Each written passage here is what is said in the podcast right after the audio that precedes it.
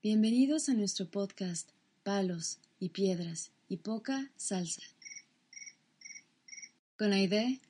Y Enrique. Buenas, mañanas, tardes, noches, lo que sean. Hola, ¿cómo están? Este es nuestro segundo podcast porque usted no lo pidió, lo estamos haciendo. ¿Y otra vez? Claro que sí.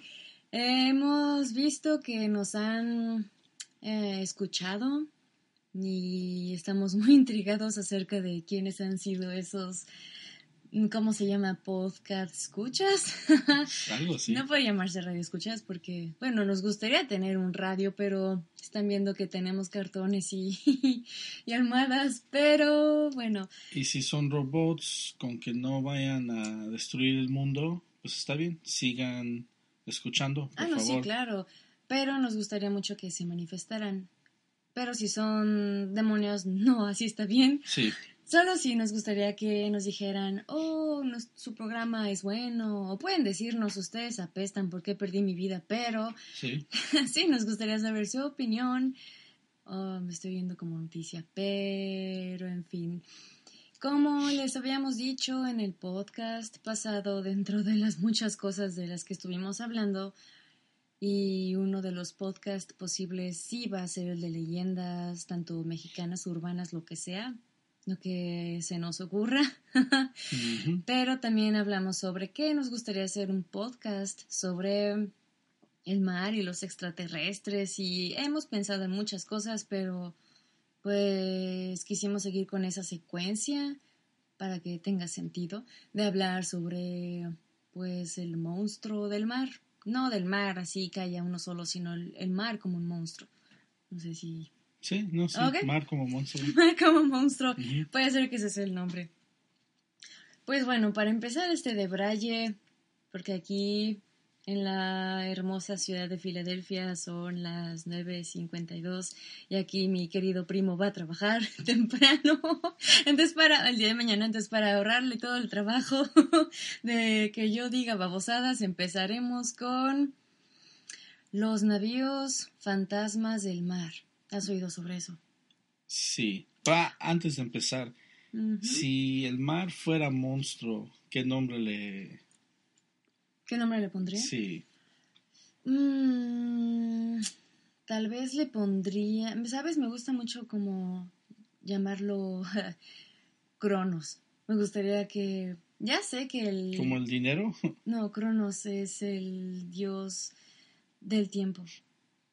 Y ya ves que el tiempo se come todo, el tiempo devora todo, pudre todo y arruina todo. Mm, y entonces, no sé, me parecería que si el mar, siendo tan monstruoso, pues siento que sería, ah, merecería ese nombre tan duro como Cronos, ya sabes, como lo que una vez te dije, que si repites mucho una palabra tiene un sentido diferente cada vez que la pones y a mí Cronos me parece, bueno, no se pronuncia Cronos, pero, pero sí tiene como algo fuerte en ella, mm. como un sentido que devora tú. Pues yo conozco a un chavo que se llama, bueno, se, se se dice mar, mar, y siempre quiere pelear. Y pues yo, yo llamaría al mar mar si fuera malo porque, no sé, me imagino que el mar siempre quiere pelear también. Pues sí, es que depende, porque de alguna forma, mira, piénsalo así, un mar estático es igual a un mar muerto, o sea, es tranquilo, estático, pero no te llevan a ningún lado. Los barcos solo se quedan ahí, no puedes navegar. Y también un mar embravecido, pues tampoco puedes navegar. O sea, es que es el agua dentro de todas sus connotaciones o puede ser un elemento muy noble.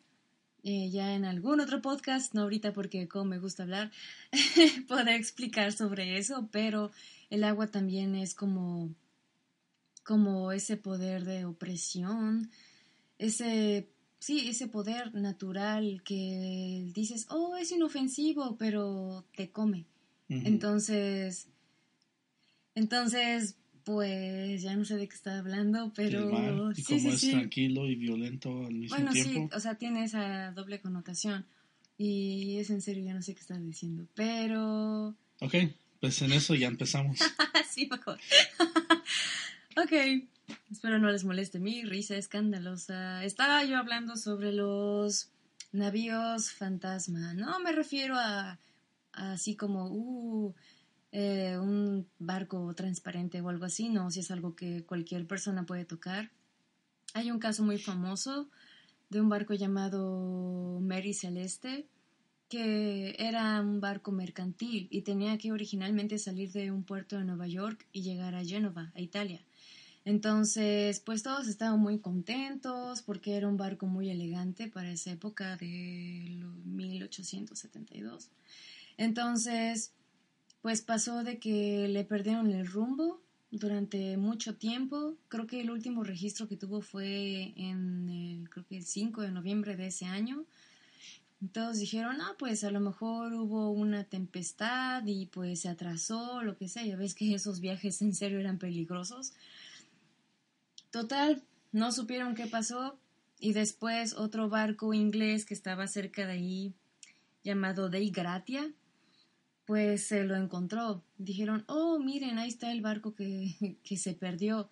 Se acercaron a él para ver si necesitaban apoyo y entonces vieron que pues no había una sola alma en él y dijeron, oh, qué raro, se bajaron, buscaron todo, vieron que pues sí, las cosas estaban como todas revueltas, pensaron, mm, a lo mejor sí hubo una tormenta, pero el único bote salvavidas que había desapareció, eso podría ser que pues algunas personas lograron escapar, pero lo curioso es que todas las provisiones para seis meses que iba a durar el viaje o tal vez no de Génova, bueno, de Nueva York a Génova, pero lo que iba a durar, pues todas las provisiones estaban intactas.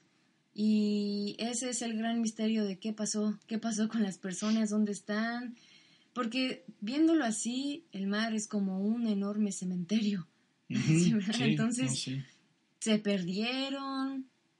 Otros dicen que habrán sido extraterrestres, que más adelante podremos hablar con más profundidad de eso, porque ya están viendo que mi vejez no me permite mantenerme en un solo tema. Pero es lo que pasa, que se encuentran solamente, y no solamente en ese año, han sido muchos los barcos que se han avistado a lo lejos y que no, o no pueden llegar a ellos, o simplemente llegan, no hay nada. Creo que en algún momento llegué a ver una fotografía muy espeluznante sobre un barco que desapareció y volvió a, encontrarse.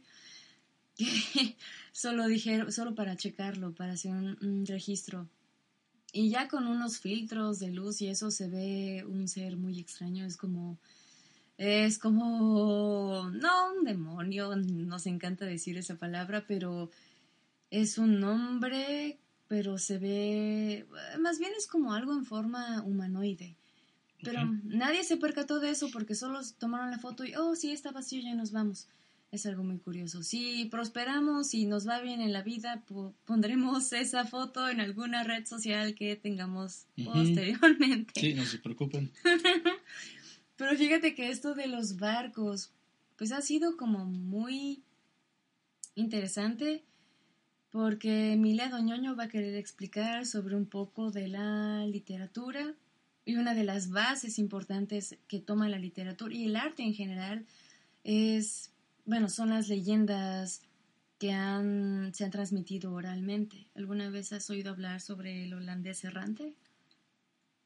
Poco. Ok, pues este era un barco que nunca, nunca, nunca, nunca podía tocar tierra. Bueno, sí, estar en alguna costa, porque decían que el capitán había hecho un pacto con el diablo que eso es otro tema que me encantaría hablar. sí, ah, sí, sí, y sus pactos. Oye, sí, cada vez que me pongo a investigar sobre un tema digo, wow, qué poderoso es ese, es ese... Rico. Ese don tan, sí, sí, sí, rico, poderoso y todo lo puede. Bueno, el asunto es que el capitán ah, se llamaba Willem von der Decken, no sé holandés, pero seguramente algo es algo así. Me imagino que se traduce como Juan. Sí, o William de la, no sé qué es de qué. bueno, el Juan William, no, no, no, bueno, este capitán eh, pues lo que quería era que su barco tuviera misiones exitosas y no perderse en alguna tormenta y que y no solo visto como una tormenta sino como algún obstáculo que pusiera Dios. Entonces se supone que Dios dijo mm, cómo es posible que me vas a, a, enfrentar a mí siendo que yo soy todopoderoso entonces lo castigó. Y ahora que lo pienso, pobrecito diablo, tiene mala fama, porque el diablo solo le dijo, sí, tú puedes navegar, y Dios le dijo, mm, mm".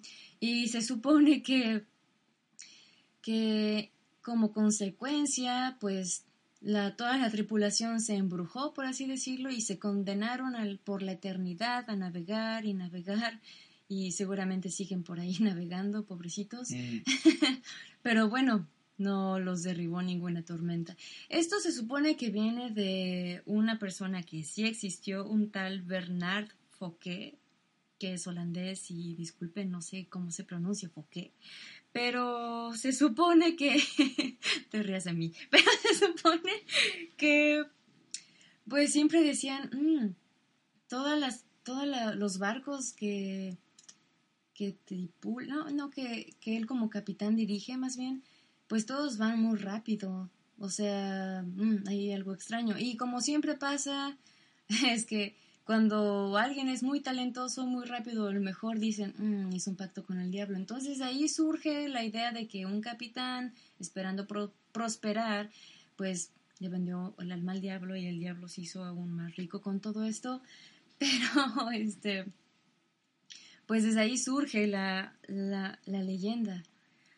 Ah, otra cosa que aparece, otro asunto que aparece en la literatura, eh, el mar abarcado desde una perspectiva de una entidad, sí, un, elemento natural al que el hombre nunca, nunca va a poder vencer, como toda la naturaleza en sí.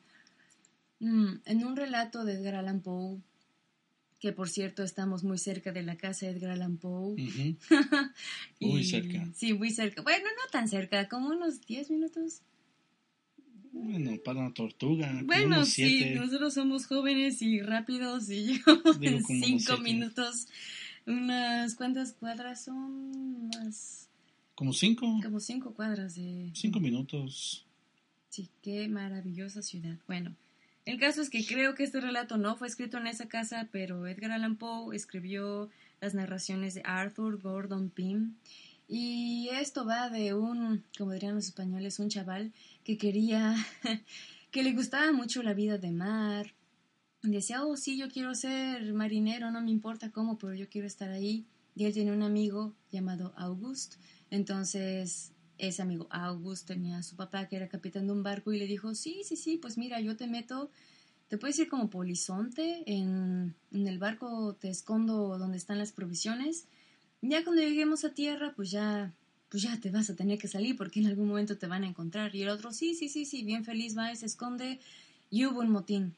Yo pensé que había piratas, pero solamente el, y como pasa, chequen eso, el mar es como un medio en el que los humanos se encuentran con su propia humanidad y se desesperan porque no pueden con eso y se empiezan a pelear y matar unos a los otros.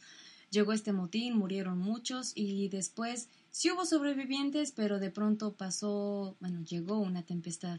Entonces todo salió mal y solamente hubo aproximadamente cinco sobrevivientes. Y no les quiero arruinar más la historia, pero lo, a lo que me quiero concentrar es que llegó un momento en que ellos se tuvieron que tuvieron que decidir cómo iban a sobrevivir, puesto que pues hubo toda esta tempestad, todas las provisiones se arruinaron, lo único que quedó era vino, qué gran pretexto entonces, pero pues no, no tenía ninguna comida en su estómago y tomas vino, a mí me ha pasado, solo he tomado dos veces vino en mi vida y me puse realmente mal no sabía para dónde estaba el metro. Sabe feo. sí, sabe feo y me estaba riendo como tarada, pero bueno, así estaban nuestros queridos tripulantes de este barco maldito y decidieron que se iban a comer unos a los otros. tardó mucho para que por fin los rescataran. Finalmente los rescataron y ahí no se acabó la historia. Se vuelve más trágica en cuanto pasa la... porque es creo que es la única novela que Poe escribió, entonces les invito a leer esa novela. Por si no lo han leído, también estamos difundiendo la lectura, aunque mi estimado primo diga, ¿para qué pierdes tu vida y tu tiempo? Cuando hay películas y televisión. Sí, pero no estoy muy segura si se hizo una película sobre esto. ¿Te imaginas estar en el mar teniendo hambre y decir, se me antoja una pizza de jalapeño y piña, pero estás en el mar y nomás tienes a humanos que puedes comer? Deliciosos humanos. Pero no tienes piña ni jalapeño.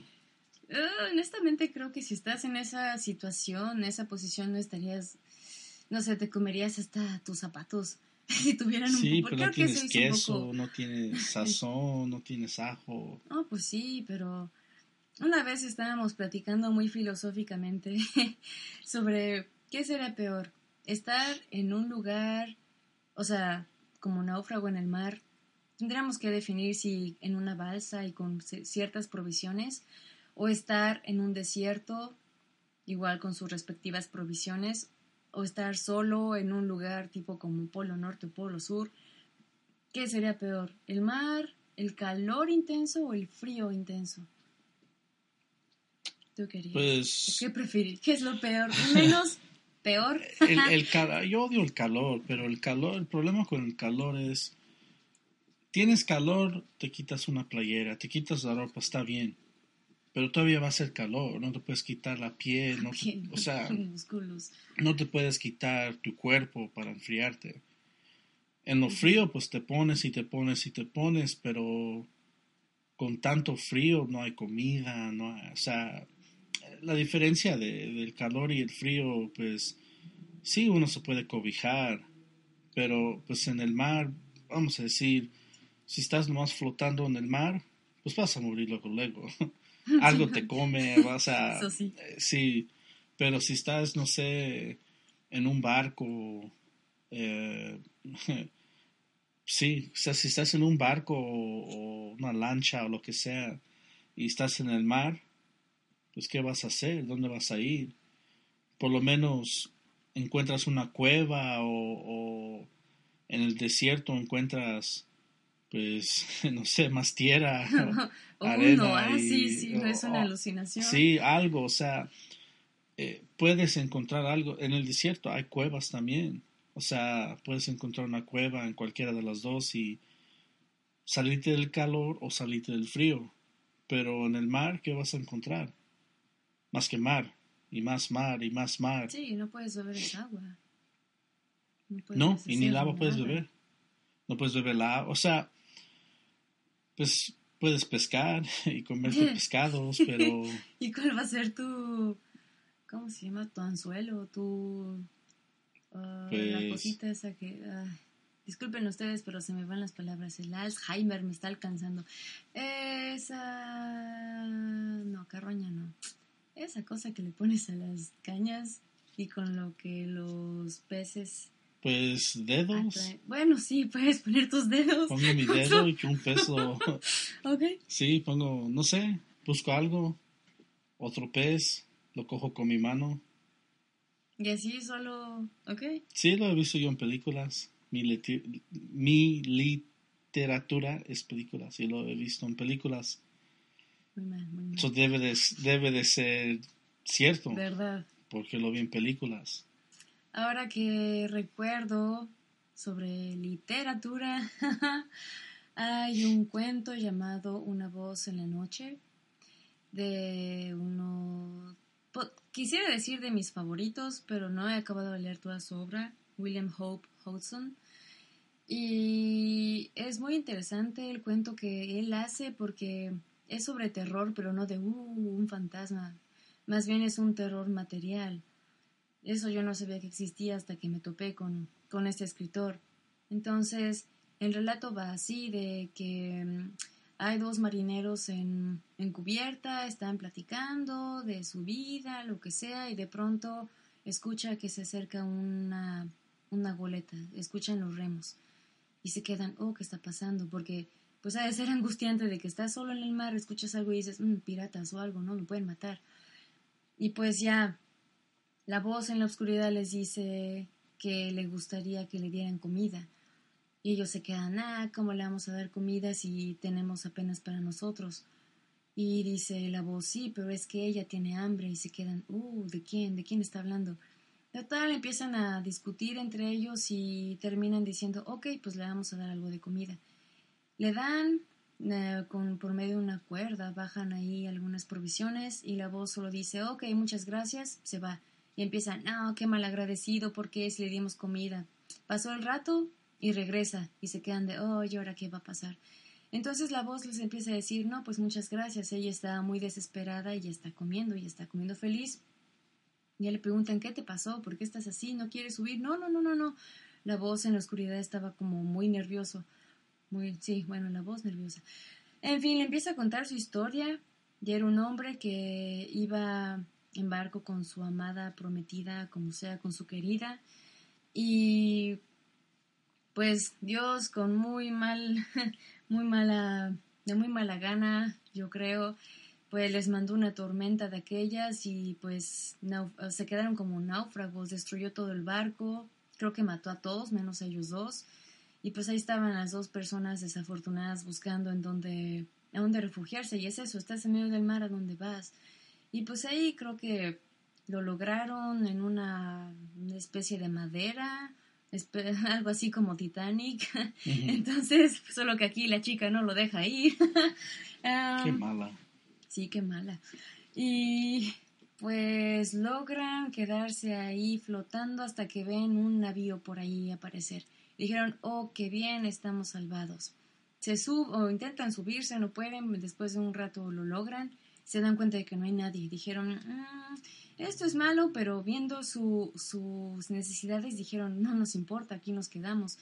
Y ya empezaron a buscar, oh, qué bien hay comida, oh, mira, hay espacio. Entonces limpiaron. La primera noche fue fantástica, algunos de los primeros días sí, pero vieron una pequeña sustancia como gris, eh, gelatinosa, así invadiendo todo, todos los camarotes y por más que limpiaban, no se iba, no se iba, todas las mañanas aparecía, pero también no tenía dónde ir, entonces dijeron, mm, nos quedamos aquí. Todo estaba más o menos bien hasta que la chica pues se contagió, por así decirlo, de esta sustancia y pues el, su esposo le puso ahí algunas sustancias que se encontraron, nunca se quitó, al contrario se expandió más como esa infección en toda la piel y pues ya estaban desesperados porque los dos ya estaban así. Y dijeron, mm, no nos podemos acercar a nadie, ya nos condenamos a quedarnos aquí vagando porque no hay nada. Y pues ya el hombre se iba de vez en cuando a buscar provisiones. Lograron en algún momento acercarse a una isla, pero se dieron cuenta que estaba invadida también de esa sustancia y cuando él, no sé, viendo una especie de masacote y amorfo en la tierra, pues el hombre se acercó y se dio cuenta que era un ser humano, o sí, fue un ser humano que fue devorado por esa sustancia. Pero en algún momento a él le surge esa morbosa necesidad de, de comer, porque no tenían nada, no podían pescar, porque pues obviamente sus manos estaban empezando a deformar, no eran capaces de hacer nada.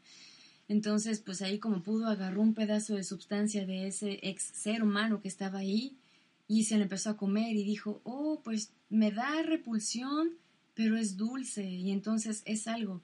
También descubrió que su esposa la comía en secreto desde hace mucho tiempo, entonces dijeron, ya estamos condenados, ya nos vamos a morir. Pero aún así siguieron luchando por, pues, intentar alcanzar algunas provisiones y así fue como este ser, ya era un ser, se encontró con la tripulación, le dieron comida y pues sí, eso fue lo único que les contó y solamente se alejó en, la oscuridad. Y los de la tripulación se quedaron estupefactos, se quedaron nerviosos de, mm, pues qué bien que no se acercó, no queremos morir ahorita. Pero es eso, el mar, si estás perdido y no tienes como un medio para irte, pues ahí te vas a morir. Entonces, no sé, me parece uno de los temas más impactantes que ahorita por medio de la literatura me gustaría poder hablarles de lo que decía Julio Verne, pero a mí, eso sí, no sé, me van a odiar, pero a mí Julio Verne me da mucha ay, no sé, me, me hace muy denso y no puedo pasar de una página y no sé, me parece pesado. Yo creo que necesito madurar, madurar más para poder entender su, su literatura. Tú sabes que... Em, tú sabes, pues claro, que el mar no lo han explorado mm, Ni, ni, ni, cerca de todo. o sea, hay como más de la mitad, no me acuerdo el número exacto, hay como más de la mitad que no han explorado, o sea, es, es, es difícil, llegan y pues a veces llegan más lejos y más lejos y creen, creen que llegan al, al suelo, pues pues se dan cuenta que si siguen hay más y más y más y pues eso es, es interesante, o sea, por una, el mar arriba eh, da miedo. Porque ves cositas chiquitas, piensas que, te sí, te tocan, ajá, sí, sí. Y dices, o sea, bueno, por una, no entiendo cómo la gente que cree que la Tierra es plana pueden explicar de qué hondo es el mar. Pero eso, eso, no es importante ahorita. Pero estás en el mar, vamos a decir, estás en la playa, ¿verdad? Entras, yo fui a Acapulco una vez, entré a la playa, pisé, no sé, mm, yo voy a decir, pisé con unos tres pies.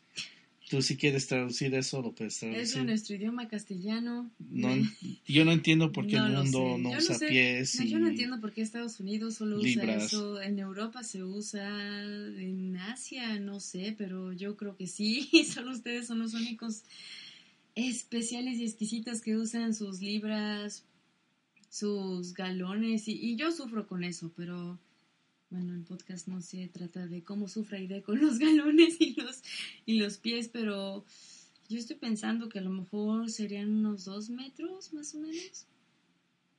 No te metí, bueno, no menos, ¿no? No te metiste mucho. No me metí mucho, vamos a decir, me metí una persona y medio. Ok, unos cincuenta más o menos. Ok. Unos cincuenta. Bueno, pues, al próximo la próxima pisada ya me estaba hundiendo. Mm, es una locura, o sea, y eso es ahí luego, luego en la playa. Y eso es lo que te, digo, lo que está pasando cuando siguen buscando y buscando y buscando. Llegan, llegan, dicen, aquí es ya el final, mm, pero después investigan más y dicen, oh no, baja más. Eh, eh, no sé, es, es una. Es una locura. Creo que 5% del mar. Mm. Eh, sí, no, ni siquiera ni una cuarta parte. Si, si hiciéramos la equivalencia del Everest, por ejemplo, creo que ni una cuarta parte, como si fuese la profundidad. La montaña, ¿verdad? Sí, sí, sí. Ni cerca. No, nada. 8.848 metros. Eso lo sé. Qué bien. Eso lo sé. Eh, eh, cubierto. Si se mete al mar, está cubierto, completamente cubierto. Sin broma, o sea, sí, cubierto ya. Ahí está la cosa. Un paréntesis, ¿sabes? Cuando dijiste eso de que te metiste al mar y te daba cosita los animalitos. no tengo nada en contra de los animalitos, pobrecitos, pero, pero bueno, yo no sé nadar. Y sé hacer otras cosas, pero no nadar. Entonces, una vez fui con mi mamá a una, una bahía en Oaxaca, no me acuerdo exactamente cuál era. Y pues yo estaba ahí con mi chaleco bien feliz, explorando la bahía. No sé ni, yo creo que no era ni un metro de agua, pero ahí estaba yo muy feliz y contenta hasta que sentí algo raro. Dije, oh, ¿qué está pasando? Y no te conté, se me metió un pez en el chaleco. Estaba como histérica gritando por toda la playa y todos viéndome, viéndome así, yo retorciéndome como loca, todos así como, ¿y esa qué le pasa? Y mamá viéndome desde la sombra, ay, ya está, me está molestando. Y yo así de, uh, no me gusta tanto meterme al mar, porque también me, llegó, me llegué a topar con medusas chiquitititas y dije, Mm, ahí se ven. Y cuando yo me estaba haciendo para atrás, tiré a muchas personas y me odiaron. Y siempre, oye, siempre que voy al mar me pasa algo así. Golpeo a alguien o, o le doy asco a las personas. ¿Sí sabías que el mar es azul porque el agua acoge luz roja del espectro y lo hace azul? Luz roja. No, pues, te puedo explicar cómo funciona luz de, todo eso, pero otro día que hablamos del espacio. Oh, sí, sí, sí.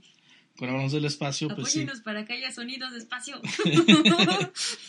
Pero sí, o sea, estoy leyendo algo ahorita que quería darte algo de verdad porque mi... No, y estoy pensando, sí, con suerte podemos decir que el mar se ve azul, si no es que está contaminado por un derrame de petróleo, o por ejemplo el mar rojo, o bueno, el mar negro, que no es mar negro, pero es muy caprichoso.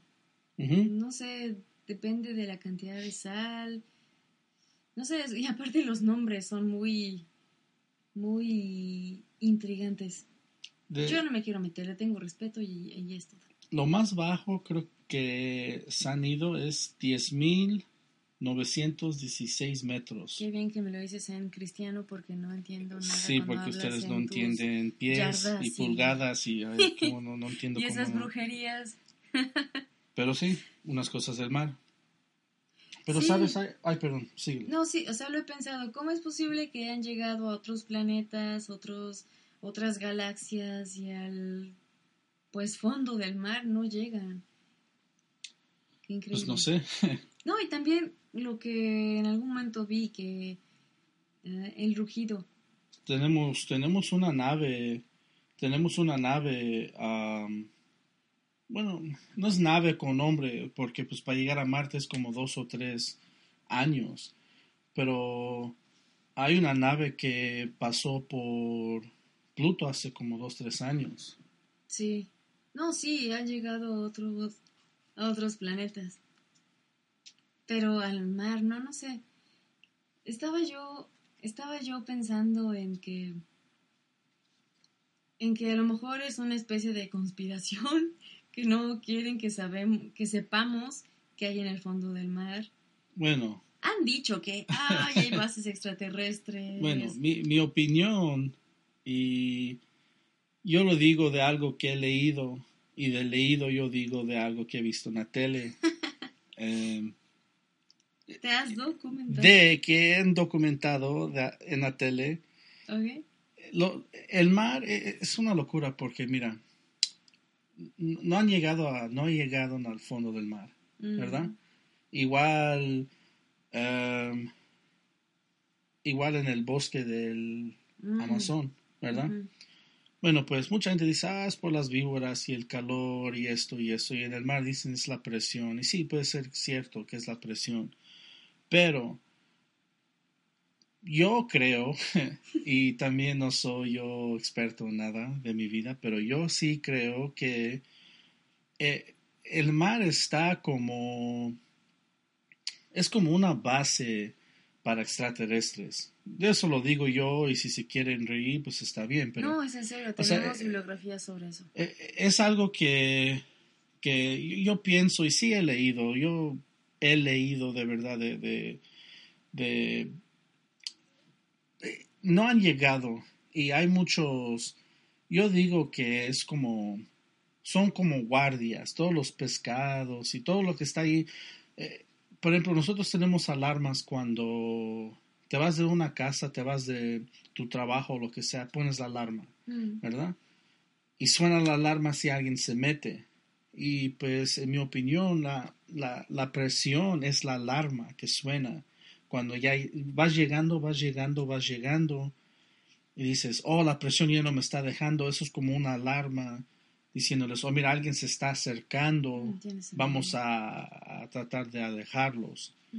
Y es lo mismo en el Amazon, o sea, los, esos animales y todo eso que según no puedes ir son como guardias que están protegiendo y, no, no, no, no, por malo, no, no, no que están haciendo experimentos en los humanos para hacer, ah. bueno, yo no creo, porque ya hubiéramos estado. Eh, nosotros como humanos somos horribles. Es posible que nosotros no le interesemos bien estos babosos. Puede ser, pero eh, yo lo digo, mi, opinión es que están experimentando como nosotros experimentamos. Eh, encuentras algo, encuentras una piedra de que crees que es de Marte, la vas a experimentar para ver si hay microbios o lo que sea. Mm, aquí lo que están haciendo es, bueno, no hay agua en muchos planetas, ¿verdad? No hay agua. So aquí vienen ellos y dicen, quiero ver qué es el agua. Vienen científicos de otros universos o lo que sea y quieren ver qué es el agua. O sea, ¿qué es esta cosa que ustedes llaman agua? O sea, ustedes nomás saben esto, esto, esto y del agua, pero ¿por qué nomás está aquí? y vienen y investigan y pues ¿dónde mejor investigar que en el mar? Pues eso es agua. Bueno, eso sí. Y pues si estás moleste y moleste y moleste, pues claro, uno no va a poder investigar, no va a poder hacer lo que tienen que hacer. Hace poco yo leí, y no tengo exactamente ahorita dónde lo leí, pero que hay un planeta con las mismas composiciones de, o sea, que el planeta Tierra, que también hay agua, y dijeron, mm, esto va a ser, porque, o sea, está como tal, creo que hay oxígeno, nitrógeno, eh, hidrógeno, entonces dijeron, mm, están los elementos básicos, es posible que aquí podamos llegar a vivir cuando destruyan este planeta, pero no sé, también creo que el ser humano está constantemente buscando porque no es un secreto que la Tierra se va a acabar pronto y no quiero ser alarmista, pero solamente vean cómo está, pues, cada, o sea, los recursos son cada vez más, escasos, entonces sí tiene sentido que haya una especie de alianza entre criaturas de otros mundos que sí se comuniquen con personas interesantes. Es algo que está no sé, no, no, no tiene que ser malo. Vamos a destruir tu planeta. Y, eh, a lo mejor están ellos aquí para ayudar. O sea, eh, queremos saber qué están haciendo ustedes para destruir aquí, o sea, la planeta, eh, el planeta, Tierra. y qué podemos hacer para ayudar. O si no, cómo podemos cómo podemos, como, no sé, eh, en otras palabras, sí, este problema, antes de que ustedes digan, no, pues vamos a ir a otro lugar a destruir otro lugar. Porque eh, aquí, no, aquí empezó a, destruirse cuando el humano dijo, oh, mira, yo soy humano. Voy a, sí, o sea, eh, la evolución de humanos es una de las cosas más interesantes, pero también es una de las cosas más espeluznantes. Y espeluznantes. Porque sí, o sea, si lo piensas, si lo piensas, nosotros destruimos el planeta. Claro, hemos arreglado unas cosas, pero destruimos. Y yo vi una serie, porque yo no leo, pero yo vi una serie en el canal de historia aquí, no sé si tienen uno en México, Sí está, ¿no? El History allá. Sí, sí, sí, sí. Sí, ok, no, no lo digo así, pero no sé si en todos los canales, eh, los programas, digo, no canales. Y hay uno que, un, programa que se llamaba La vida después de humanos. bueno, se oh, traduce en eso. ¿Sí lo has visto? Sí, sí, sí, sí, lo he visto. Y se trata de qué, qué va a pasar con la Tierra después de que todos los humanos no existan. No, no que se murieron, nomás no, un día no existen, ¿verdad? Claro, hay cosas tristes, los animales, perros se van a morir porque pues nosotros como humanos destruimos su instinto de cazar y todo eso. Son los oh, muchos perros. salvaje. Sí, son muchos perros van a morir. Los gatos, eh, no me importa mucho, pero. no los odien. Pero. la, la, la Tierra va, siempre gana y va a seguir ganando. Va a regresarse a donde estaba siempre y no sé por qué te ríes. Ok, se va a regresar a donde estaba siempre y... y... Pues sí, o sea, las plantas van a invadir todo, todos Pues sí. los grandes monumentos que el humano decía, "Mm, mira, construí este castillo para, para tú, pobre campesino, no puedes entrar aquí, yo soy más que tú. Todo eso se va a destruir. Es muy bonito, pero lo que más me duele que se destruya cuando la tierra se acabe va a ser el arte, la música, y Ujú. todo eso ya no va a existir, pero sí, sí he logrado ver ese programa. Qué bien. Es un programa muy bueno que ya no sé dónde verlo. no lo encuentro. Es que el History se volvió una porquería. Sí, Qué triste. todavía tiene... ¿Cómo se llama? El de los extraterrestres. Eh, alienígenas ancestrales. Todavía tiene eso. Sí, todavía tienen eso. Ujú. Pero todo ya se convirtió en un show de ventas y... Sí, sí, sí, bueno, Qué sí. horror. Bueno, eso es otra cosa. No hay, Ok. que, no hay que afear nuestro No. Y si estás escuchando y eres de parte del canal History Channel, um, no nos oyes tampoco, tenemos derecho a la expresión. quiero que sepan que yo los amo, pero no son igual. No, yo no. No son la persona que Sí, eran cuando los conocí. Cuando los conocí personalmente. Lo que nosotros queríamos enseñarles también es que, bueno, a lo largo de, las de los años, más ahora con las tecnologías, pues se han escuchado ruidos misteriosos en el fondo del mar. Y uno de los primeros registrados ya de una forma oficial, no ociosa, los demonios están moviendo las cosas, fue en el año 2002 o en el 2000, sí, más o menos por ahí. Eh, unos pescadores empezaron a oír en el norte de Mallorca uh, unos sonidos raros. Entonces, pues unos expertos, unos buceadores, pusieron unos micrófonos en el fondo de, bueno, lo que pudieron llegar en el fondo del mar.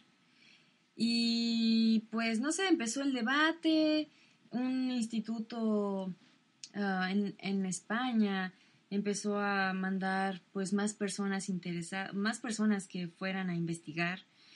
Entonces, pues uno de esos tal vez llamados o mal llamados locos dijo, "Mm, pues a lo mejor puede ser una base de, de ovnis, ¿por qué no?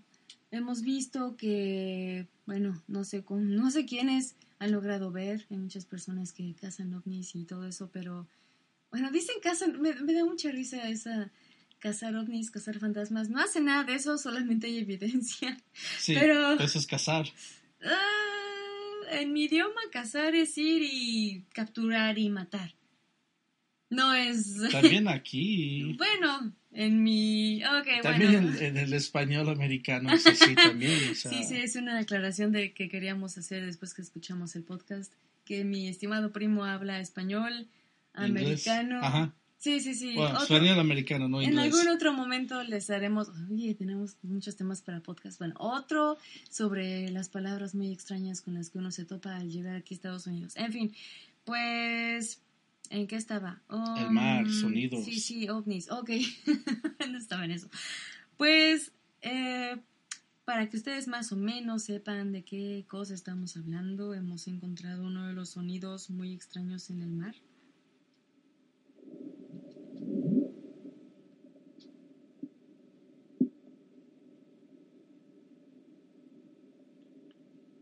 Es muy tímido el sonido, no quiere salir.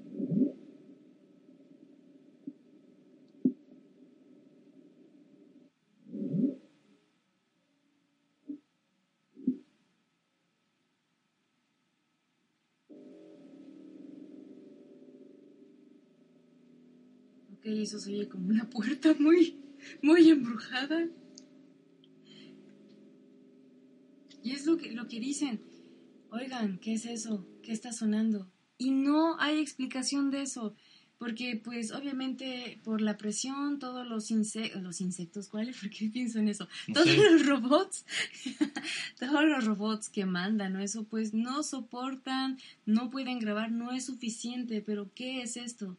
Yo pensaría, no, Lovecraft tenía razón con Tulu, va a salir, nos va a dominar a todos. Sí tiene sentido, eso sería muy, muy hermoso, ¿sabes? Que Lovecraft, después de todo, no fuera solo un soñador y empezara a decirnos, mmm, hay criaturas, porque muchos... Otro día hablábamos, mm, es que Lovecraft no da realmente miedo, pero ponte a pensar que a lo mejor no quería dar miedo, quería dejar algunas unas pistas de, oh, mira, van a encontrar pingüinos gigantes en tal lugar, ya se encontraron. Oh, mira, hay sonidos raros en el mar y de pronto va a salir un, una criatura, un monstruo, especie kraken, como un pulpo, pero con alas y, y es posible que salga. No sabemos qué cosa es. Yo lo he visto. Ok, bueno, aquí tenemos un sobreviviente de... pero sí, esto es, esto es muy, muy intrigante y no sé, puede que sí sean ovnis. Ponte a pensar sobre el triángulo, triángulo de las Bermudas. Ah, sabes, yo tengo una buena amiga que no sé si todavía es amiga mía, pero... Saludos. Saludos, ojalá seamos todavía amigos, pero eh, su familia, de parte de su padre, es de ah, Bermuda. Y lo chistoso es que siempre ella, ella iba, como yo iba en el verano a México, ella iba a Bermuda. Y cuando la conocí éramos jóvenes, teníamos como 11, 12 años. Y pues yo le decía, porque está bien interesado, decía, oye, eh, como te vas a ir, vas a regresar, eh, no sé, en avión, te vas por otro camino. dice, no, eso no existe, eso es, e, eso nomás es, no sé, como un relato nomás que dicen la gente vieja. Para que haya turismo. Sí, sí, sí, sí. Pero la, cosa es que sí, eh, en la historia está documentado de aviones que que chocan o aviones que pierden la dirección. Sí, sí, pierden su dirección y, y, no les sirve la, ¿cómo se dice? La brujera. La brújula. Brújula, brújula. Eh, no les sirve la brújula y pues se siguen volando y volando, volando en el mar hasta que ya se le acaba, se le acaba la gasolina y se caen mm. eh, y mueren. O sea, está documentado creo que es la Primera Guerra Mundial, eh, submarino, mm, sí, eh, Cyclops, no sé, Cyclops, eh, no sé. Bueno, aquí es el Cyclops, ¿verdad? Ahorita lo busco en cristiano. Es un submarino y sí, igual, chocó, o sea, la, la, las cosas que dicen, sí, han pasado las aviones, las aviones chocan a veces, aviones ah, desaparecen, desaparecen mucho los barcos. Sí, como si se los tragara la tierra. Ah, sí, sí, sí, sí, sí, sí. Y, es, creo que es Miami, Puerto Rico, Bermuda. Creo que eso es el triángulo, es de Miami, Puerto Rico a Cuba, a Cuba, a Bermuda.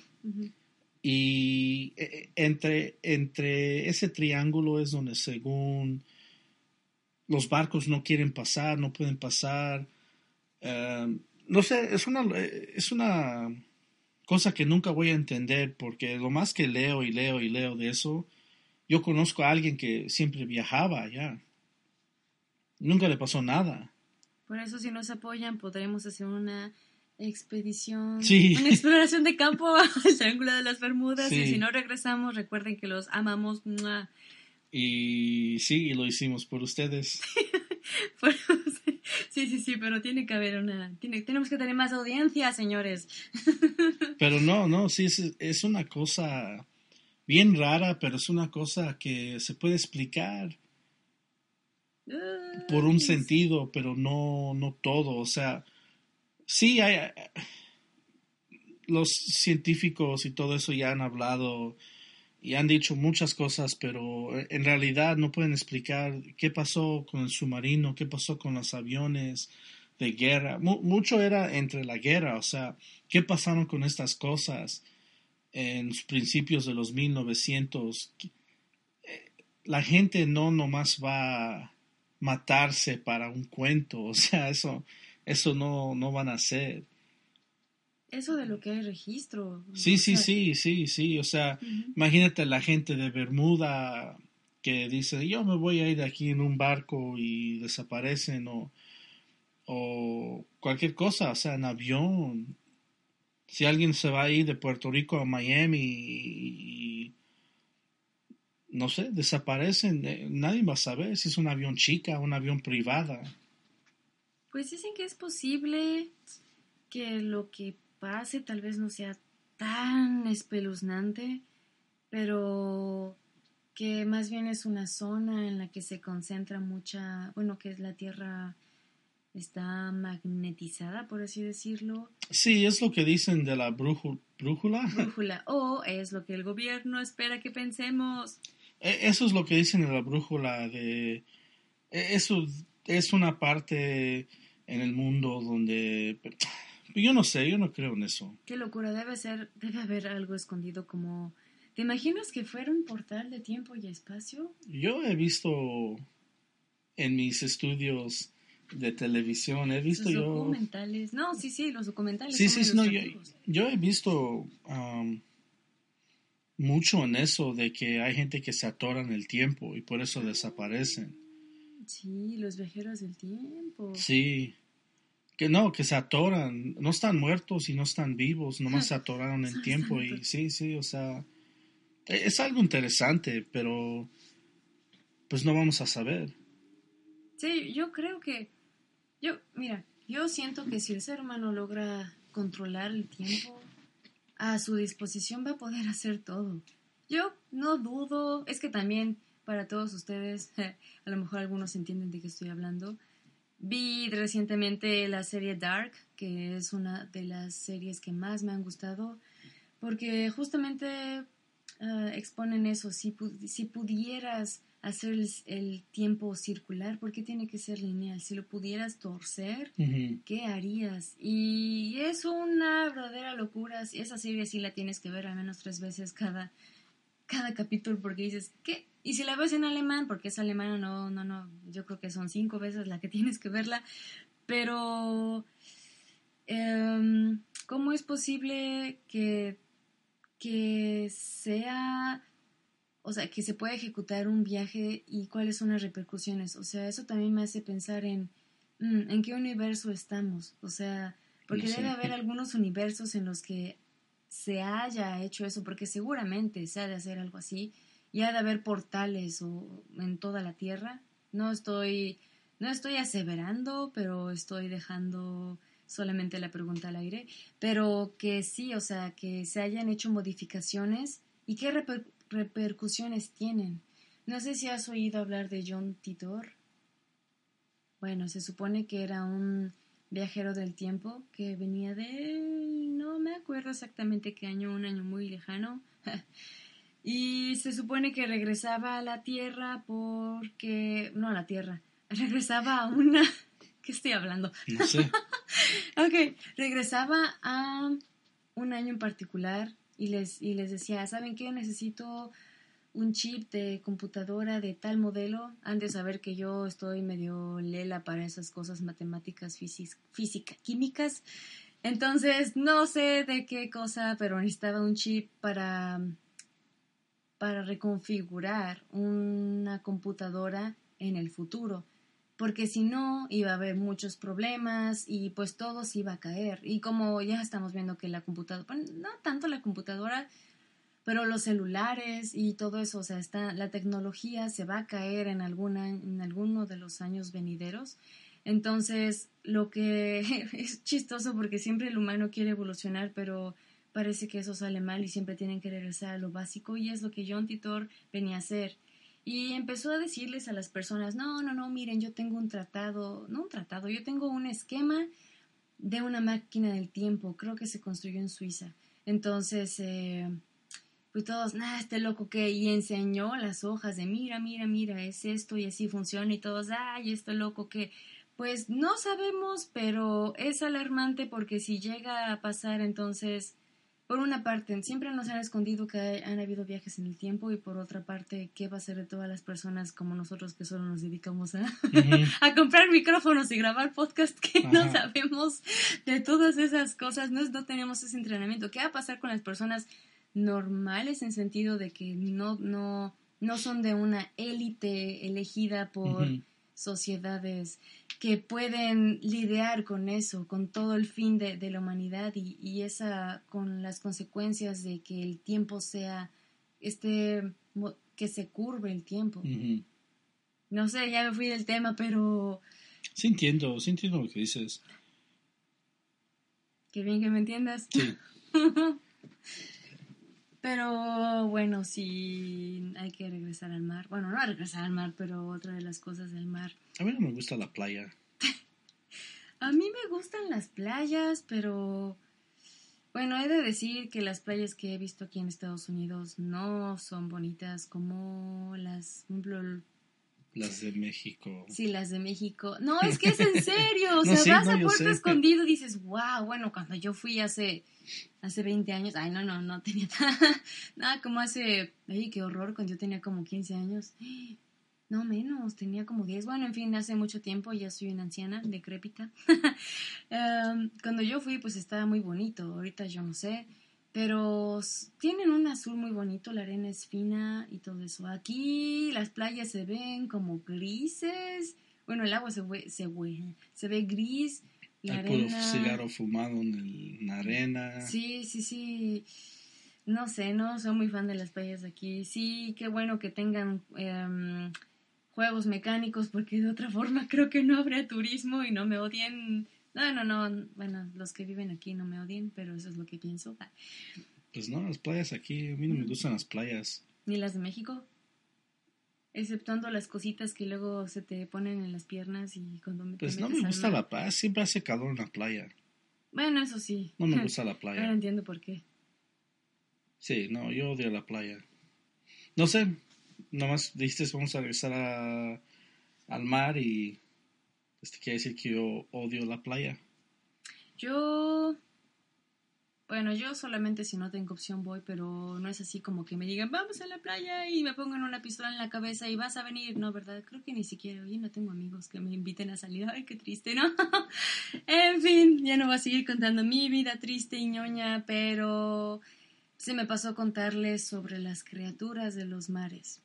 Sí, también estaba buscando algo, no sé por qué, pero me salió el monstruo del lago Ness y desde, uh, creo que se les fue un poco pero oh, descubrí que había una criatura del folclore japonés que bueno, espero que si es que nos escuchan, alguien que nos escuche sepa un, un, poco de japonés y nos diga cómo se dice, pero en mi pronunciación se dice umibotsu. Bueno, eso suena como, como una Z en italiano, pero el umibotsu, umibotsu, como sea, se supone que es un espíritu que hace zozobrar, o sea, que hace mm, que las embarcaciones peligren con tempestades muy fuertes. Y no solamente se aparece así como así, pero si es mencionado o si alguien quiere hablar con él, no sé por qué alguien iría al mar y decir, oye, a ver qué se me... Bueno, yo creo que es lo mismo cuando hacemos tú y yo algo de vamos aquí a ver si nos, se nos aparece un fantasma. Y hay personas que dicen, ay, vamos al mar y a ver si se nos aparece un espíritu raro. Ok, bueno, yo creo que sí, ya entiendo por qué. Lo mismo. Sí, sí, sí. Bueno, eh, si es llamado, pues sí acude a ti. y la cosa es que pues no tienes mucha opción, de todas maneras vas a morir porque pues en cuanto él se aparece empieza una tormenta muy fuerte. Pero si dices, no, no, no, vamos a darte lo que tú quieres, entonces este espíritu o mi voz te va a decir, ok, dame un barril de madera. Y dices, ¿eso para qué, no? Para bueno, chavo para su casa. Pobrecito, ¿no? viva, viva, oye, sí, ahora tiene sentido todo. No, bueno, fuera eso. Lo único que hace es llenarlo con agua y el, lo que él desea es que los marineros se mueran. O sea, de todas manera, si te lo encuentras, pues te toca tormenta. Y si no, pues te toca que, te, que de tanto peso tu barco se hunda con barriles llenos de agua. y de todas maneras te mueres. Entonces es algo, ese, ese es su curioso. Muchos de los marineros, sí, en toda la historia, por ejemplo, um, las, los marineros, entre comillas, lo hago porque me frustra que nadie me pueda ver hacer mis comillas sarcásticas, pero bueno, los marineros, los que vinieron a, bueno, no vinieron, estoy en Estados Unidos, bueno, los que fueron a México a conquistar México, todos esos españoles pues eran expresidiarios, o sea, eran como personas que no tenían familia, no tenían nada que hacer, robaban, lo que sea. Lo peor, lo peor, lo peor fue lo que desafortunadamente fue lo que llegó de España. Y es lo que piensan, los marineros son justamente personas que no tienen a nadie y nadie, y si se mueren, nadie va a poder cuidar sus tumbas. Nadie, nadie ni siquiera nadie los va a poder recordar. A menos de que seas Hernán Cortés o algo así, pero si no es eso, pues mm, eres uno más. Y tu cementerio perfecto es el mar. Ahí te puedes refugiar, nadie te va... No sé, hay muchos, no diría lápidas sin nombre, pero hay muchos nombres olvidados ahí. Y es muy triste porque el mar solamente te traga y el mar como entidad es imponente, no solamente por todo lo que ya he explicado, también en el arte. Mi primo es una persona versada en arte, ambos, bueno, él sabe más de arte que yo, pero recordarás que en el romanticismo em, la pintura era como ese enfrentamiento hombre-naturaleza que había dejado de existir en el neoclásico o en el barroco, que era algo meramente enfocado a lo religioso, pero siempre en el romanticismo se va a ver ese tanto el reflejo del, estado de ánimo del hombre eh, a, través de los colores, bueno, de los matices, o esa eterna pelea del hombre contra, pues no tiene que ser el mar, tiene que ser sobre un bosque, porque oye, podríamos hacer otro podcast sobre los bosques. Es la cosa más deliciosa para hablar porque hay bosques embrujados, bosques inaccesibles, el bosque de los suicidios en Japón. El bosque atrás de la casa de mi mamá. Eso también da miedo. da miedo a mí, me da miedo todos los bosques. Y podemos hacer una, desde una perspectiva psicológica incluso, pero bueno, eso será para después. Ahorita estoy hablando del mar y y que alguien me calle porque bueno no me callen más bien que alguien me diga no te salgas del tema. sí sí sí es lo que necesito que tú hagas. Pero sí bueno no va a haber no va a haber um, algo con que poder domarlo. No en la historia historias de la Biblia el bar destruyó mm, eh, puras eh, eh, en el arte siempre ves arte de gente en el mar peleando con las corrientes y no importa el tiempo de arte, o sea, siempre, siempre hay algo. La película Castaway con Tom Hanks en el, oh, sí, sí. Sí, el balón. Sí, sí, o sea, siempre hay cosas que te enseñan que el mar, o sea, siempre va a ganar. Eh, eh, en el 2004, en, no sé cómo, en español, Tailandia, Thailand, Tailandia. Tailandia. En Tailandia, Tailandia. Landia. Mm. Tailandia. El mar destruyó ah. toda la isla. Y Sri Lanka destruyó toda la... Todo, siempre va a ganar, es como yo digo siempre, la, naturaleza siempre va a ganar, no importa... Lo que hagas. Sí, no importa lo que hagas, siempre va a ganar. Es Aquaman, qué malo. no, sí, siempre. Y también el fuego, o sea, esos, esos, esas constituciones básicas de aire, el aire destruye, el aire alivia, el viento, eh, no, bueno, olvídenlo, el fuego alivia cuando pues estás sin hipotermia. Mm.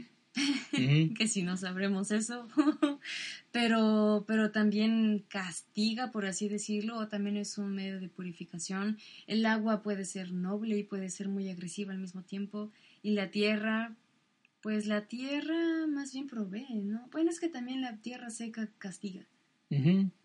Oye, qué mal, la naturaleza. Puedes decir, la tierra también es, el desierto. Sí. El desierto, lo congelado. Sí, porque es estéril, es, el, mm, por ejemplo, la connotación del agua en algunos rituales, incluso como vikingos, bueno, no vikingos eh, particularmente nórdicos, pues era como un medio de purificación. Cuando alguien moría, pues solo lo ponían como en una balsa y ahí que se lo lleve el agua y pues ahí que llegue al Valhalla a ver cómo, pero a través del agua. Siempre eran así. Bueno, si tenían suerte de que alguien lo recogiera y, les hicieran ese ritual. Pero también veamos el agua en su estado eh, sólido, en el estado de, o sea, de hielo. O sea, no permite la vida simplemente se, es muerto. Entonces tiene esas connotaciones que son muy interesantes. Sí. Y... Pero, bueno, yo te iba a decir de la tundra. Oh, sí, la tundra. o sea, eso también es tierra. Em, lo frío, caliente, eh, de, de, la tierra, frío, caliente, será, será de agua o de fuego, o sea, todo eso, todo eso destruye y todo eso ayuda. Sí. Siempre vamos a estar en esa batalla donde creemos que somos los más poderosos, pero al final, yo odio a los humanos, pero es que somos muy, eh, tú sabes, pero eh, siempre, siempre vamos a, a querernos hacer mejor siempre vamos a querer adelantarnos, lo hacemos con... Eh, Creemos que con la tecnología vamos a poder lograr todo. Sí, la, bueno, la, la, tecnología, creemos que porque pensamos que sabemos de la tecnología. Eso sí.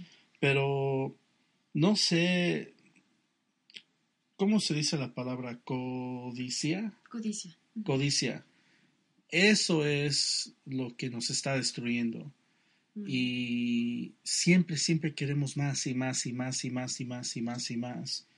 Y e, en vez de perfeccionar lo que ya sabemos, porque nada es perfecto, o sea, siempre lo dicen, nada es perfecto, el Internet no es perfecto, las computadoras no son perfectas. Mm, excepto nuestro podcast. Sí, es perfecto. Pero nada es perfecto y siempre estamos adelantando y adelantando y adelantando.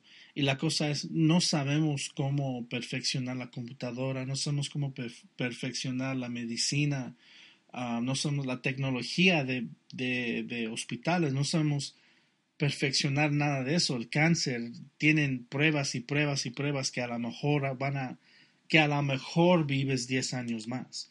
O sea, en vez de perfección, bueno, eso es otra cosa, yo creo que sí ya lo tienen la cura, pero en, vez de...